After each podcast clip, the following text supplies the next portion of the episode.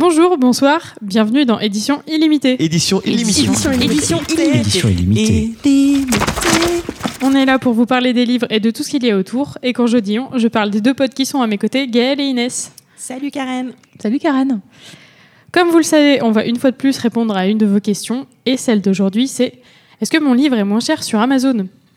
Pour y répondre, on va revenir quelques années en arrière. Du coup, Inès, euh, on revient en quelle année et comment ça se passe au niveau du prix du livre en France?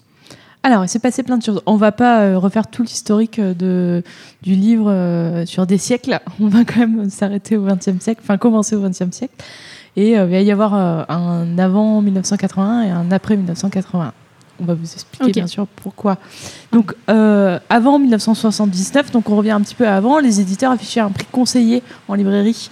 euh, Enfin, affichaient un prix conseillé et en librairie, les libraires choisissaient euh, Ouais, du de, coup, le- de choisir ou pas, mais il n'y avait pas un prix fixe euh, comme on a actuellement pour quand même comparer.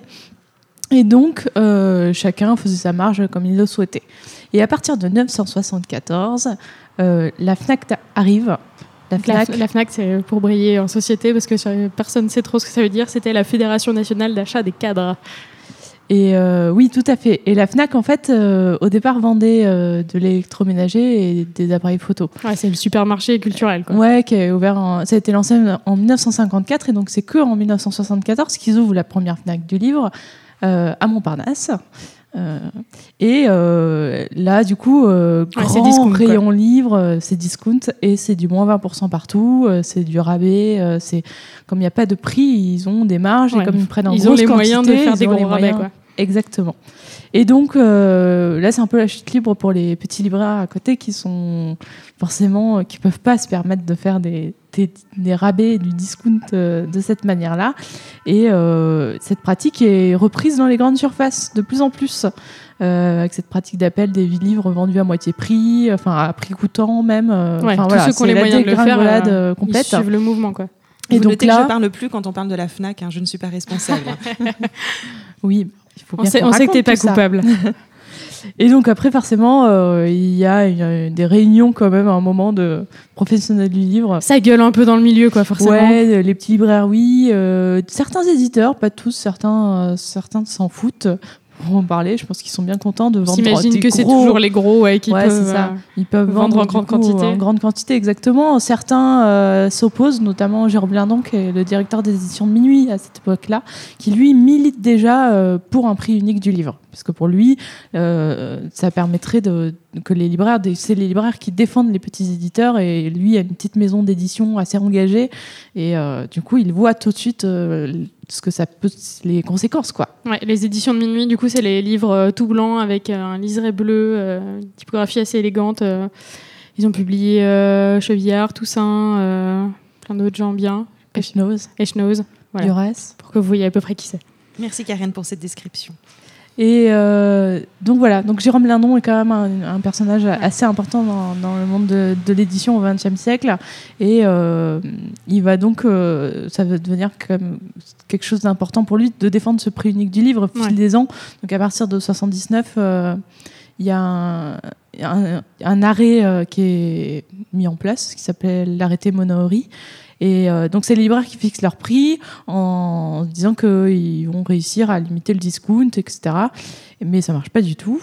Et euh, tout ça pour en arriver jusqu'en 81. Donc euh, bon, ça- quelques années passent. Jérôme Lindon continue son combat.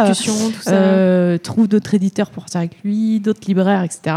Et notamment, ça devient le sujet de la présidentielle de Mitterrand. De, ouais, de 80. pour les présidentielles de 1981, avec notamment Jack Lang, qui va être élu euh, ministre de la Culture dès euh, l'élection de Mitterrand. Et en fait, la loi était dans les projets. euh, de- Ouais, du coup, c'est. Mitterrand qui a demandé à Jack Lang de Et bosser dès, sur cette euh, loi-là ouais, parce ça. que ça a été un, un truc euh, hyper important de la campagne, quoi. Du coup, ils, devaient, ils arrivent au pouvoir en mai 81 et dès euh, le 10 août 1981, donc très peu de temps après, Mm. la loi est votée, mise en place pour euh, un prix unique du livre partout. Il est cool quand même, Jack Lang, parce que du coup, il y aura eu, il aura eu le prix unique du livre et la fête de la musique. C'est quand même un ministre Ouais, de la culture, il assez s'est cool. passé pas mal de choses quand même à ce moment-là. Il, a, il a Euh, été assez efficace, quoi. Et donc, on appelle cette loi euh, la loi Lang, ou la loi du, Du prix nom de unique, Jack. euh, du nom de Jack. Et donc, ouais, cette loi euh, fixe euh, le prix unique. Alors euh, là, avant, on a parlé de l'arrêté Monori où c'était les libraires qui fixaient leur prix. Cette fois-ci, c'est l'éditeur qui euh, fixe le prix et euh, ce prix-là, il doit être imprimé sur le livre. Donc, il n'y a pas moyen de, de filouter. euh, c'est, euh, faut que ça soit une étiquette et tout ça. et c'est, on ne déroge Ouais. pas à ça. Et puis même du coup, euh, c'est relié à l'ISBN, euh, c'est dans tous les Ouais. logiciels. euh, L'ISBN, c'est le numéro du code barre. Du coup, Ouais. euh, en gros, c'est le, Quand on scanne, quand, quand Gaël Ouais. scanne, Oui, tout à fait. euh, le prix s'affiche et en fait, on, Si vous voulez rendre service à un libraire quand vous cherchez un livre, Ramenez vous, le code vous ISBN. ramenez l'ISBN, comme ça vous êtes sûr de trouver absolument le bon livre. Oui, parce que ça permet d'avoir la fiche d'identité du livre. Alors du coup, il y a euh, ce prix-là qui est fixé par l'éditeur et euh, ce qu'implique la loi Langue aussi, c'est qu'il y a une remise maximum euh, qui peut être accordée au client de 5%. Euh, en gros, ça veut dire que si, vous êtes, libraire à ce moment-là, eh ben, vous faites 5% sur le prix et pas plus. 5%, c'est une petite remise, c'est presque rien par rapport au livre quand il y a un livre. Du coup, euh, en librairie indépendante, enfin, moi quand j'étais libraire, euh, c'était ma librairie fonctionnait comme ça. C'est sous forme de carte de fidélité en fait. Ouais. Donc, euh, Oui, c'est pas le truc qui est appliqué de base. En Ouais. général, il y a des petits trucs. Bah derrière. non, parce que si c'est un libraire indépendant, on peut pas se permettre ça. Mais le côté fidélité, euh, il, il a une espèce de carte euh, enregistrée. À chaque passage en caisse, euh, le client euh, Mm. donne son nom et ouais. tous les livres sont enregistrés. Et en fait, au bout du septième passage ou dixième, selon le livret, euh, il a euh, 5% sur l'ensemble de ses achats. Donc ça revient au même en fait. Mais c'est Ouais, bah, mais c'est un service un sympa. Enfin, service du coup, c'est un service euh, que les libraires peuvent offrir à leurs clients euh, Ouais, pour, exactement. pour contrecarrer les, euh, les la rabais Fnac qui avant. fonctionne autrement. La, la euh, FNAC Gaëlle. euh, fait une carte de fidélité aussi. Euh, c'est pour un engagement de, bah, de 3 ans. Et Oui, euh, parce qu'elle est effectivement, pas gratuite, quoi, Voilà, cette elle est payante euh, à 10,99 pour 3 ans, exceptionnellement depuis des années. Non, Gaëlle, on a dit qu'on faisait pas ça. Et, euh, et donc, ça sera 5% de remise euh, automatiquement. automatiquement, ouais, du coup, ouais. C'est c'est ce juste pour l'information, Mm. c'est pas pour la pub ni rien. On dit juste ça pour que les gens sachent comment ça marche. Après, Mais avait si vous, si vous devez prendre la carte Fnac, allez voir Gaël, c'est quand même mieux. Ah oui, s'il vous plaît. ça me fera vraiment plaisir. Et donc, ouais, il y a l'espace culturel aussi qui faisait ça, les 5%, mais automatiquement euh, sur Oui, tous les vrai, livres, ouais. sans, sans fidélité. Bah, ça reste des surfaces spécialisées Voilà. qui, qui Mm. gardent cette idée quand même de d'appel d'offres. C'est ça. Si on peut le faire moins cher, quoi. on le fait moins cher. Oui, oui, c'est clair. Puis, Mais, ils- euh, puis eux, contrairement aux libraires indépendantes, ils ont les moyens de le faire tout le temps, donc forcément. Ouais, euh, mais c'est vrai que ça, ça se fait moins, quoi. Quand même, enfin, la Fnac l'a fait à un Ouais. temps, on faisait les moins 5% tout le temps, Ouais. il y a quelques années, mais ouais, chez Virgin, c'était pareil aussi. Mm. Feu Virgin. RIP. Et donc là, on parle des 5%, mais il y a aussi donc, dans cette loi une petite partie donc, euh, de remise qui va être accordée aux collectivités, où là, on passe à un 9% maximum de remise. Donc là, c'est plutôt donc, aux bibliothèques, aux établissements d'enseignement, euh, les comités d'entreprise, euh, voilà, tout ça.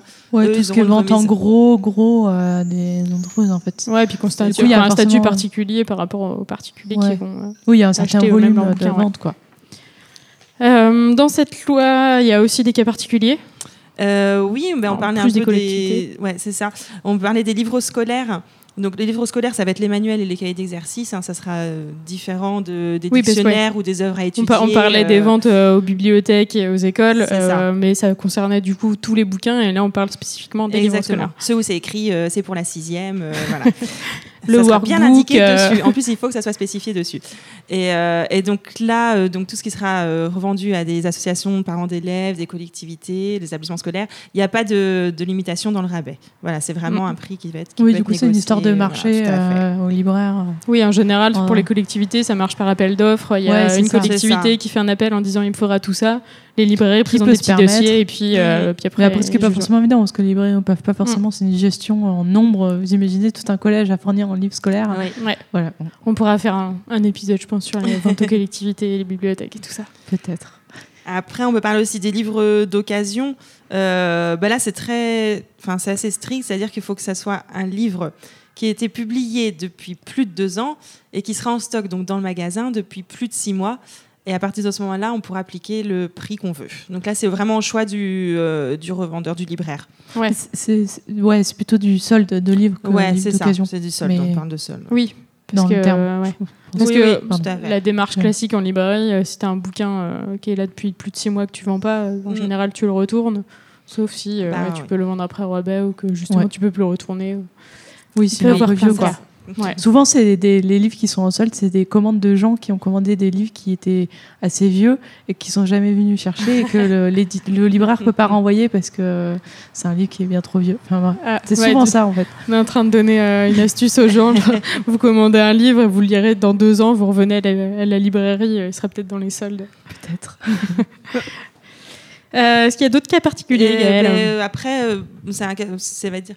On parle aussi du livre numérique, mais là, effectivement, il y aura aussi une loi sur le prix unique du livre numérique. Euh, là, ça date plutôt de 2011. Ouais, elle- c'est arrivé plus tard, forcément. un peu plus Oui, parce que la loi langue, elle évolue tout le temps en fait. Enfin, Bah, voilà, elle s'adapte avec. forcément, faut bien les s'adapter au temps. Avec les, les pratiques et filouteries de tous les, tous les acteurs du livre, forcément qu'il a fallu euh, mettre à jour la loi. Ouais. Et puis là, donc ça va être pareil, ça va être l'éditeur qui va choisir les prix, mais vraiment en fonction de l'offre, parce que l'offre, ça peut être vraiment très varié, c'est-à-dire qu'ils peuvent vendre le livre en entier, ils peuvent le vendre par chapitre, ou Mhm. faire un pack avec plusieurs livres. Ça peut être aussi du, du téléchargement, ou alors euh, des livres qui sont loués pour six mois en numérique, ou pour, des, pour un Ouais. an, et euh, Du coup, le truc, euh, le truc impose cette loi, c'est que ben, faut si tu fais, définir. ouais, et puis si tu fais le bouquin à 20 balles et puis chacun des chapitres à 1 euro, et ben ça sera la même chose sur tous les sites de revente, quoi. C'est ça. C'est juste ça, c'est que tu peux pas faire une offre spécifiquement genre sur le site de d'une de tes librairies partenaires ou un truc comme ça. Ou... Exactement. Ça, ça régule le truc en- entre les différents vendeurs. Euh, là, on parlait des exceptions, mais il y a aussi du coup des, des livres entre guillemets du coup qui sont exclus de la loi langue, euh, qui sont pas concernés parce que genre C'est pas vraiment. vraiment des livres. Oui, voilà. Du coup, euh, ce que ne considère pas comme livre la loi langue, c'est en gros tous les bouquins qui euh, nécessitent pas vraiment de travail éditorial et qui sont un peu des listings. Donc, genre, l'annuaire ne rentre pas dans, les- dans la loi langue. En même temps, l'annuaire, il y a peu de gens qui l'achètent. Mais euh, les livres de coloriage, c'est pareil, ça rentre pas là-dedans. On considère que c'est juste une, une collection de dessins et qu'il n'y a pas de, de, de travail éditorial autour. Donc, euh, donc c'est pas visé par la loi langue. Euh, les catalogues de promo, les notices d'utilisation, les, les guides de voyage qui sont pas des guides de voyage parce que c'est juste des listes d'adresses, et ben c'est pareil, ça rentre pas là-dedans. Donc, euh, donc ça, eh ben, pour la loi langue, c'est pas des livres. Euh, mais les livres ont un autre statut particulier euh, qui est en dehors de la loi langue, mais qui est lié à la TVA. Alors en gros, Qui est lié au prix, ouais, du coup. du coup, Final. En gros, sur la majorité des En fait, la TVA en France est à 19,6 et le livre a une TVA réduite parce que c'est un Exception produit de... Ouais, c'est d'exception culturelle et du coup, il y a une TVA à 5,5 Mm. en France continentale. France, ouais. Du coup, euh, c'est un peu différent ailleurs. En Corse, on peut- c'est à 2,1 euh, ainsi qu'en Guadeloupe. Martinique, à La Réunion. Ouais, ce qui est quand même cool parce que forcément que Et par contre, taxes et tout. au contraire, C'est un peu plus cher pour. euh, il y a- il y a une- Enfin, la taxe n'est pas réduite sur d'autres bouquins qui sont les publications pornographiques ou violentes parce que euh, bah, du coup elles sont interdites de vente aux mineurs, elles sont interdites d'exposition et de publicité et euh, bah, c'est pas des trucs euh, que le gouvernement a envie de protéger comme, euh, comme produits d'exception culturelle.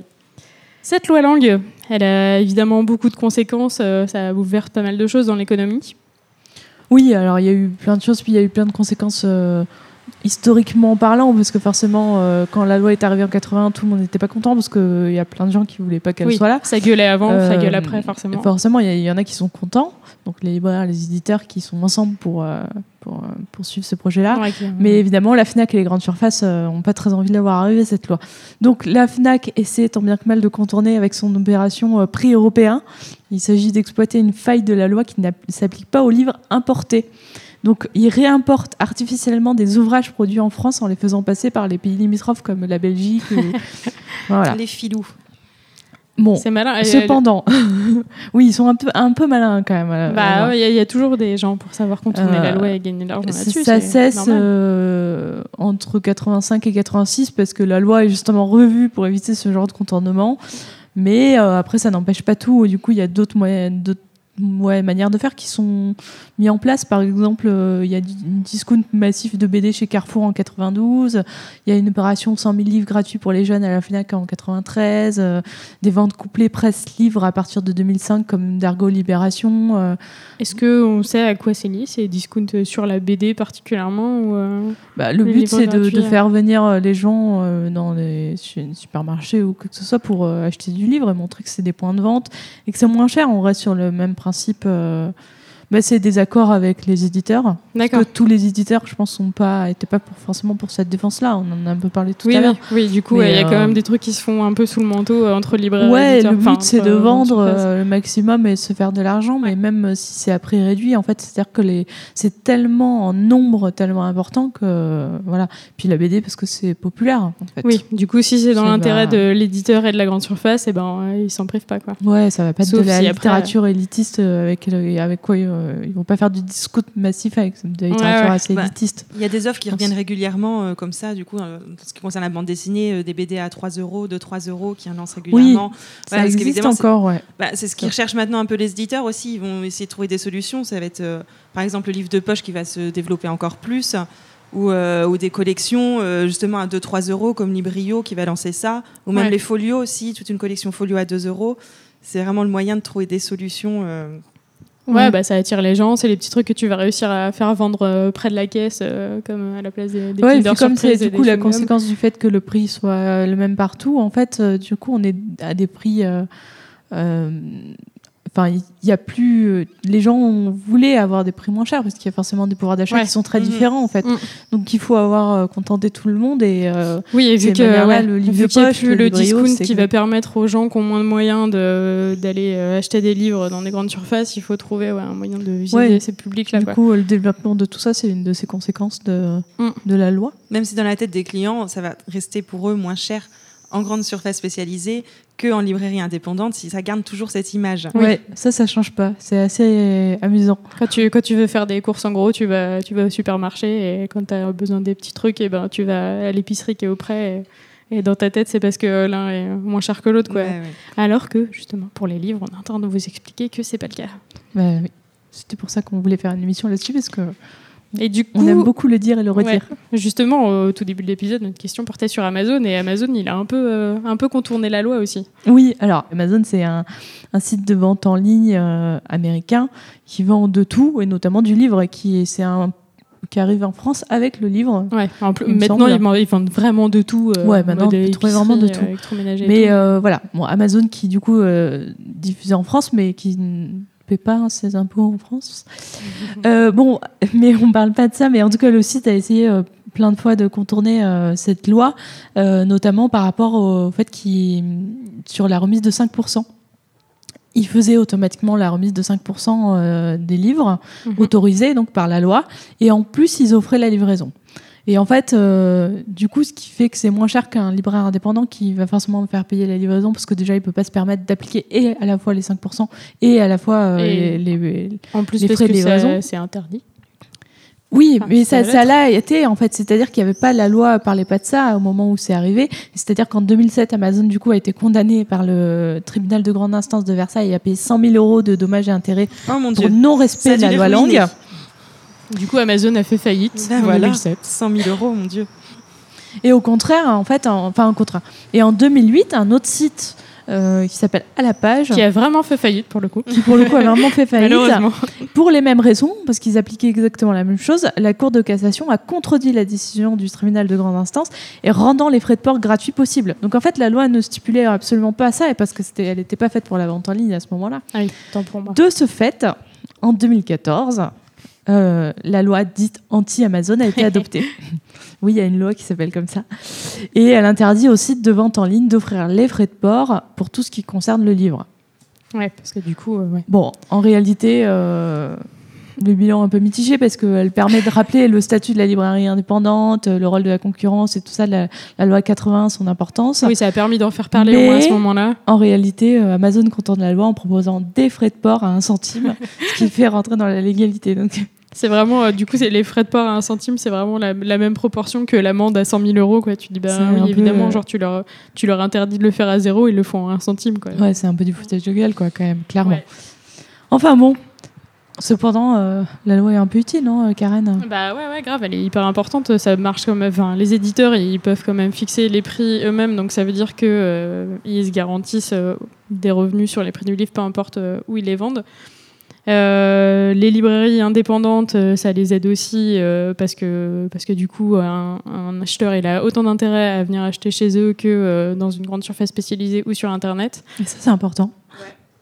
Du coup, si vous pouvez aller acheter en librairie, euh, n'hésitez pas. Désolée, euh, Gaëlle. Et donc, comment, euh, par contre, donc on parle de cette loi, du prix fixe du livre, mais en réalité, euh, comment le prix du livre est déterminé? Mais déjà, elle est déterminée par l'éditeur, c'est ce Mm. qu'on a bien répété.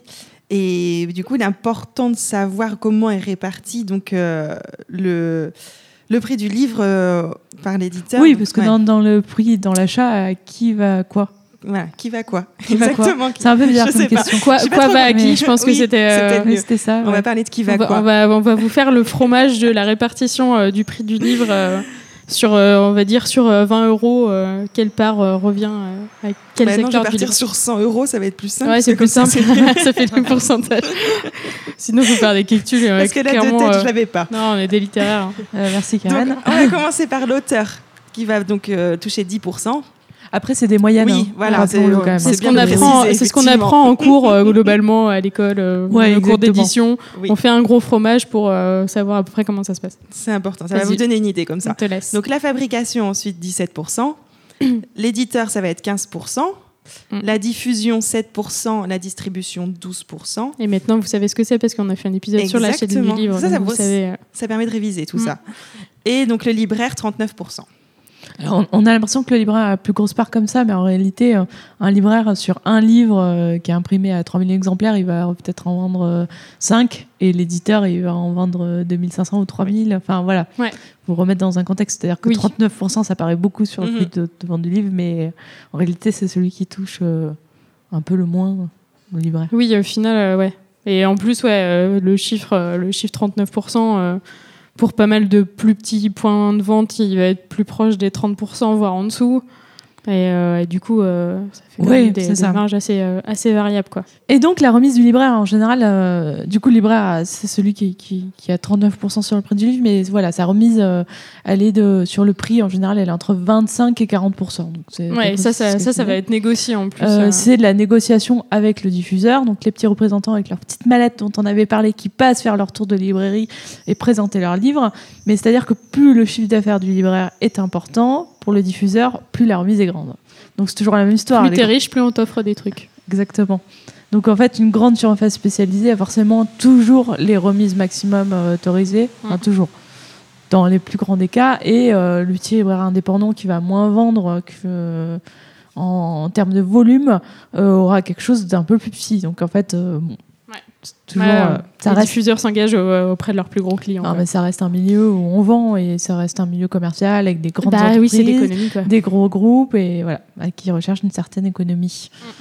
Du coup, on a pas mal parlé de la France, mais euh, comment ça se passe à l'étranger? Alors, à l'étranger, comment ça se passe Parce que nos petits livres français, ils vont Euh, peut-être voir du pays aussi. hein. Ouais, les petits Ils livres français, voyager aussi, ils ont un passeport. ils- on peut les trouver en- en- dans des librairies françaises à l'étranger, souvent. Bon, dans les grandes capitales, certes, vous n'en trouverez pas au fin fond de, du Chili, mais euh, en tout cas dans les librairies Du françaises. Chili particulièrement. Ouais, on je sais pas, avec on n'a pas compris. J'ai cherché un pays un peu loin, euh, dans le fin fond d'un pays où Mais il n'y oui, avait pas de librairie française. pas moins Il y en a à Santiago du Chili, une librairie française, j'en suis sûre, mais au fin fond du Chili. Prochaine non. destination de voyage? Ah, pas du tout. Non, Mais pas. en tout cas, voilà. Donc le- là, dans les librairies françaises, des livres français, en réalité, euh, le prix, il n'est pas celui qui est affiché sur la fameuse couverture avec ce prix euh, unique et il sera pas le même qu'en Ouais. France. La, Parce la que- loi langue voyage pas avec le livre. Quoi. Bah non, en fait, les librairies françaises à l'étranger, déjà, déjà, elles ont une économie différente. Elles ont, euh, elles importent. Donc du coup, il y a des frais de douane et il y a des frais de port qui Ouais. sont souvent importants. Et du coup, le prix du livre français euh, en librairie française à l'étranger, bah, elle prend un petit coup de en hausse. Ouais. Voilà. Forcément un peu plus cher. Mais après, euh, comment ça se passe dans les autres pays, en fait, au niveau des prix Alors, euh, à l'étranger, en Europe, euh, on a quand même, mine rien, pas mal de pays qui disposent euh, eux aussi euh, d'une loi du, enfin, régulant le, le prix des livres. Mais qui s'appellera pas loi Lang. non, Jacques Lang, il a pas Non, été mais ministre. euh, je crois que la France a pas mal servi de modèle hein, dans Ouais, le prix clairement. du livre euh, Ouais, à parce que du coup, euh, donc, euh, donc loi langue 81. Euh, J'ai plus exactement les années, mais euh, donc on a le Portugal, la Grèce, l'Espagne, l'Italie, l'Allemagne qui disposaient aussi d'une euh, d'une vraie loi euh, sur le sur le prix unique du livre et euh, globalement elles sont toutes faites euh, dans le cours des années 90, euh, début 2000 quoi. Donc euh, ouais, clairement il y, a eu- il y a eu de l'inspiration euh, qui est venue de la France, donc c'est assez cool. Mais euh, je- il me semble aussi, mais je suis pas certaine, aussi pas mal en Amérique du Sud. Ça rejoint le Chili. Décidément. mais euh, je, je crois que c'est. Euh, alors en Argentine et au Mexique, euh, il y a aussi des lois ouais, sur le Ouais, prix unique. Donc euh, je sais pas si c'est aussi euh, la loi Lang qui a voyagé. mais euh, si, je crois que, je crois que là, vraiment la, la France c'est ce modèle-là. Ah ou ouais, alors après, c'est les gens se, se sont inspirés un peu les uns des autres au niveau des pays, mais Ah je, ben. je- la France est un des, des premiers à avoir mis en place tout ça. bah, Et d'où le fait que la France est un réseau de librairies indépendantes aussi important. C'est pas le cas partout. On a, enfin, Ok, cool. On peut que se réjouir que, que cette loi-là ait fait du chemin, quoi. Euh, et du coup, pour revenir euh, en Europe, euh, actuellement, enfin, genre dans les derniers mois, il y a eu pas mal d'actualités encore autour du prix, prix unique du livre, parce que en Belgique, il y avait un projet de loi qui était en cours depuis quelques mois. Et je viens de le dire, c'était en Belgique? Oui, c'est en. Belgique.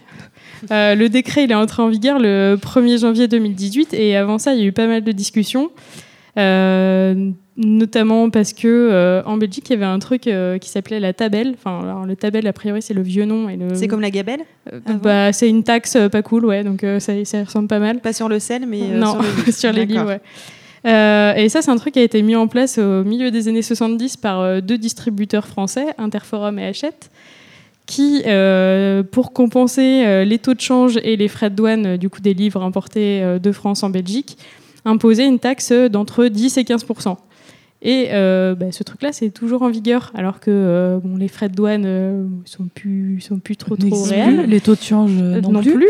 Et, et du coup, ben, c'est juste, c'est juste des stri- distributeurs qui se faisaient de l'argent, parce qu'en plus, c'est 10-15%. euh, Enfin, les. Ouais, c'est pas mal en plus. hein, Ouais, ouais, 10-15% ça fait une belle marge et, et clairement, c'est pas, c'est pas l'auteur ou l'éditeur qui retouchait quelque chose dessus parce que, parce que c'était sur, le- prix final. Quoi. Donc, euh, bref, euh, Interforum et Hachette euh, continuaient à s'en mettre un peu dans les poches et il y a pas mal d'éditeurs et de libraires en Belgique qui ont commencé à hausser le ton et à, à éventuellement menacer de boycotter euh, les distributeurs, même si bon, ça- Oui, alors que- parce qu'après, la, Belgique, euh, c'est un pays euh, étranger, mais qui est un cas particulier parce que ouais. c'est un pays francophone et, et limitrophe à la France. Donc en fait, ils ont des éditeurs belges, mais les gros de la production française, quand même, sont a, présents. il y a pas mal d'échanges, ouais, de transactions en matière de livres, quoi. Et, euh, et du coup, euh, la Belgique a bossé sur cette loi euh, pour mettre en place le prix, le prix unique du livre, parce qu'avant, ils étaient un prix conseillé, comme on avait en France. Et ça a été un peu compliqué à mettre en place parce qu'il y a l'UE, enfin l'Union européenne, du coup, qui gardait toujours un œil là-dessus, parce que l'Union européenne, globalement, tant que euh, la politique du, du prix unique relève de la politique culturelle nationale, ça les dérange pas. Mais quand on commence de- à parler euh, d'échanges entre, entre États membres, eh ben, euh, la, la règle normalement c'est que ça doit pas nuire aux échanges entre pays. Quoi. Donc bah, il a fallu bien bosser la loi et finalement elle a été acceptée. Et Oui, parce là, que là, clairement, c'était les Français qui profitaient des Belges, hein, quand même. clairement, ouais, c'était, c'était de la grosse entubade de, de la part de deux, deux distributeurs qui, en plus, euh, à la base, ils étaient qu'en France et là, ils sont implantés en Belgique aussi, donc il y avait vraiment genre plus aucune raison. quoi. Euh, du coup, la loi euh, elle va se mettre en, enfin, se met en place là tranquillement, je crois, sur les, deux prochaines années. Elle impose, pareil, les 5% de remise comme, comme en France, euh, 15% aux collectivités, 25% sur les livres scolaires.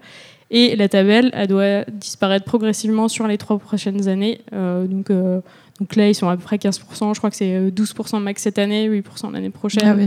Et Ah, après, c'est zéro, quoi, c'est fini. Donc voilà pour la Belgique qui euh, va elle aussi euh, bénéficier du prix euh, unique du livre.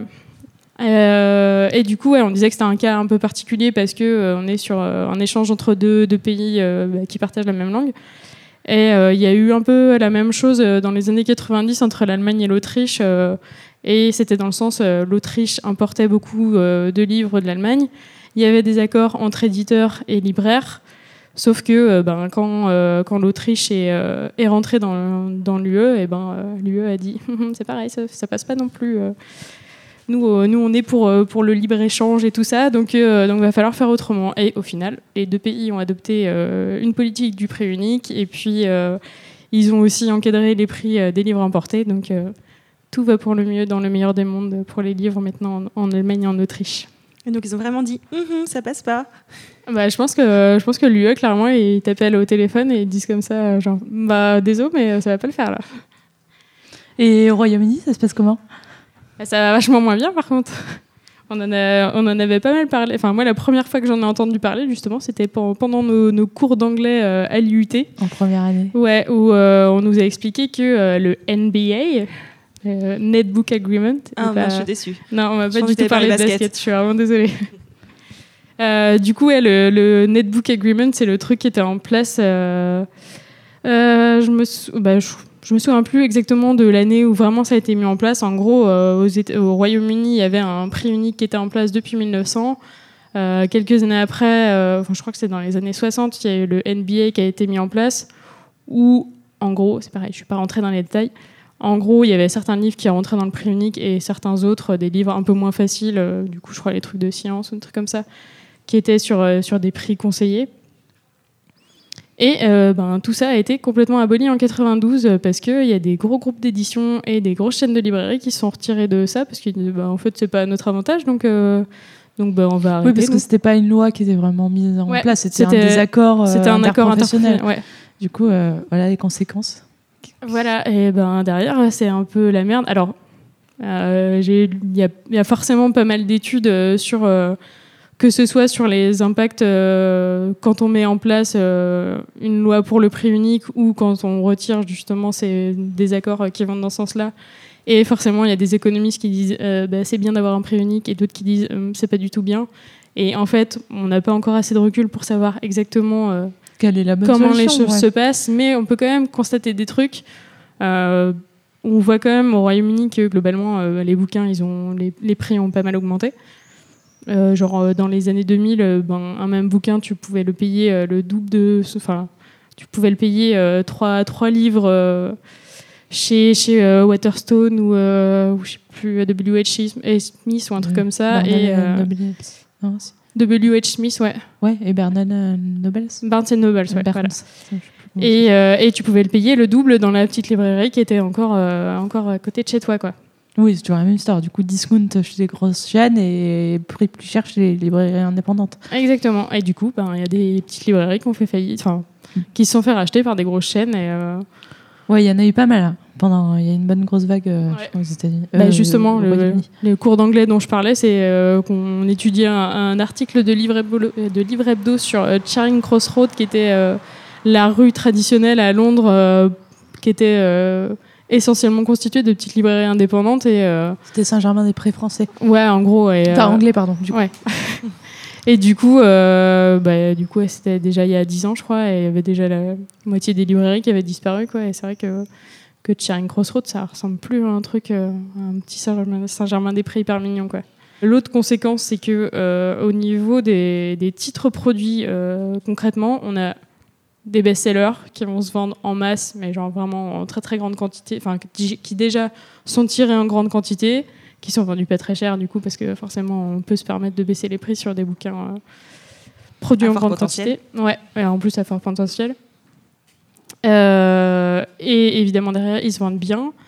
Euh, et que les petits éditeurs ont plus de mal à faire des gros tirages et donc ont des prix plus élevés et se vendent moins bien. Exactement. tout, est, tout, est, tout est, lié. Tout est parfaitement logique. Quoi. Et. Euh, bon, c'est pas un bilan très positif quoi, sur le. non, non, après, ouais, nous, on a, peut-être un point de vue biaisé, on n'a pas tous les données économiques, mais quand même, oui. on sait que c'est. Mais parce que, ça, en tant que professionnel du livre, en France, on est très attaché à la langue. Ouais, ouais. Et... Comme on est très chauvin. Mm. ça fait un tout. Non, non, puis enfin, c'est quand même, euh, il y a quand même un intérêt à ce qu'il y ait euh, une édition indépendante et euh, une librairie indépendante qui qui continue à vivre parce que parce que c'est des du coup des, des, producteurs et des vendeurs de livres qui qui défendent une diversité hyper large et euh, qui fait qu'on ne se retrouve pas à lire tous les mêmes choses et que euh, Qui nous offre du choix. exactement ouais donc euh, c'est- aussi pour ça qu'on défend ces trucs c'est pas pas juste parce qu'on travaille dans ces milieux là donc voilà pour le Royaume-Uni comme on l'a dit tout à l'heure, en dehors de l'Europe, on, a, on a le prix unique aussi en Argentine et au Mexique. On en a également en Corée du Sud. Et par contre, genre au Canada et aux États-Unis, évidemment, il n'y en a pas. euh, c'est même euh, genre complètement interdit de. de- même s'il y avait des, des accords interpro, euh, après, ouais, c'est interdit parce que. parce que les lois dans le commerce, tout ça.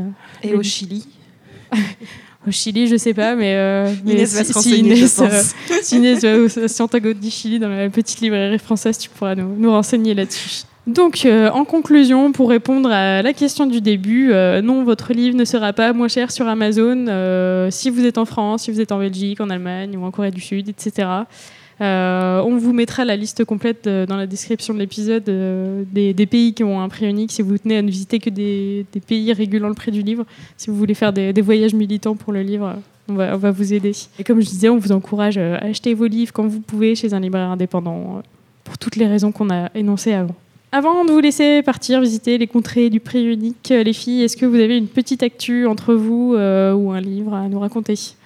Bah, toi, tu peux nous parler de ton cadeau d'anniversaire, peut-être Ah bah oui, du coup, c'est moi qui continue à parler encore. Je, je commence à avoir la bouche sèche, mais j'ai encore un peu de bière, ce sera pour après. Euh, ouais, du coup, j'ai eu un super euh, cadeau d'anniversaire que vous m'avez fait, donc, qui est forcément encore plus beau. Euh, on est allé voir euh, En attendant Bojangles, dont on vous a parlé euh, dans le premier épisode sur les couvertures, parce que c'est À la fois belle et à la fois moche. Ouais. D'Olivier Bourdeau. euh, Ouais, J'ai finitude très belle en grand format et très moche chez Folio. ouais, et du coup, on est allé le voir au théâtre de la Pépinière, et c'était genre très très bien. Peut-être Tout le monde qu'on a pleuré. larmes- on a un peu tous eu les larmes aux yeux. Parce que c'était très très chouette, ouais. Et, euh, et en plus, euh, c'est un vrai conseil culturel parce que euh, c'est jusqu'au 28 juillet.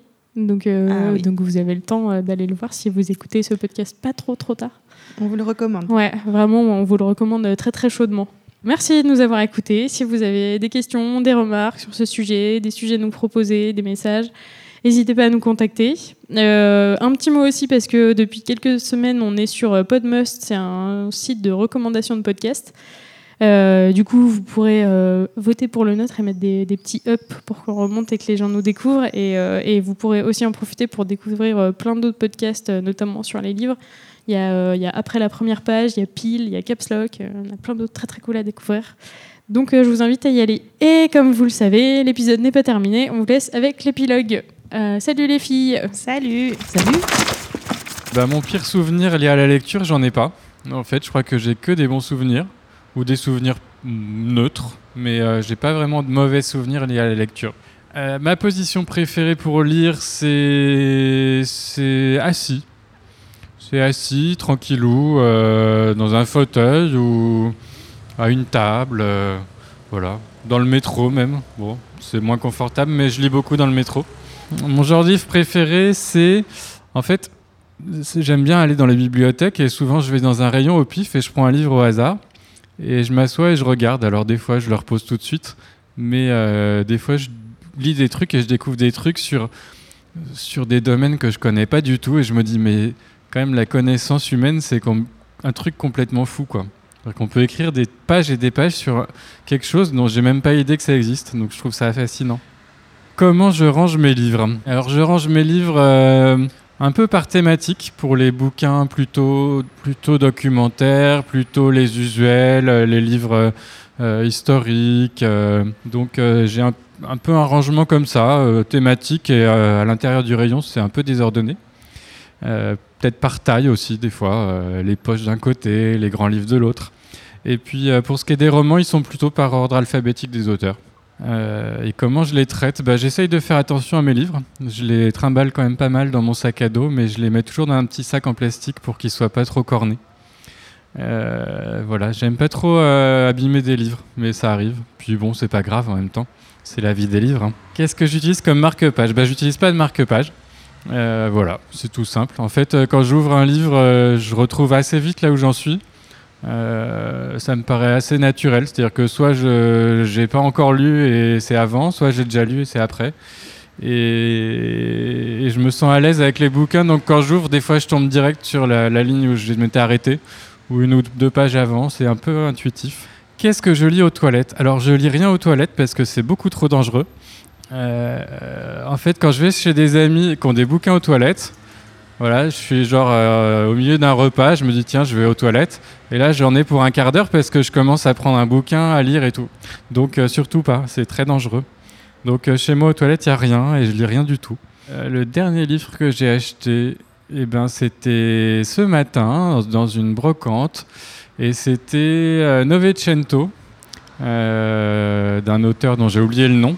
Donc l'histoire d'un, c'est l'histoire d'un pianiste, euh, un jeune homme qui est né sur un paquebot de croisière et, euh, qui devient pianiste. Et je crois qu'il a 27 ans. Euh, C'est une nouvelle, en- entre une nouvelle et un roman. Et en fait, le truc, c'est qu'il est jamais descendu du bateau depuis sa naissance. Mais il a parcouru le monde en long, en large, en travers, mais il est jamais descendu, même pas à une escale. Et c'est un musicien qui, qui, qui raconte l'histoire, en fait. Un musicien qui embarque pour une croisière et qui croise ce pianiste, voilà. Et c'est un livre que j'avais entendu dans une lecture publique euh, dans un festival euh, en été. J'avais adoré ça. Et là, je suis tombé sur ce livre euh, ce matin dans une brocante et je me suis dit, ah, j'ai envie de le lire pour voir comment c'est euh, par écrit. Mon moment préféré pour lire, c'est euh, plutôt dans le métro.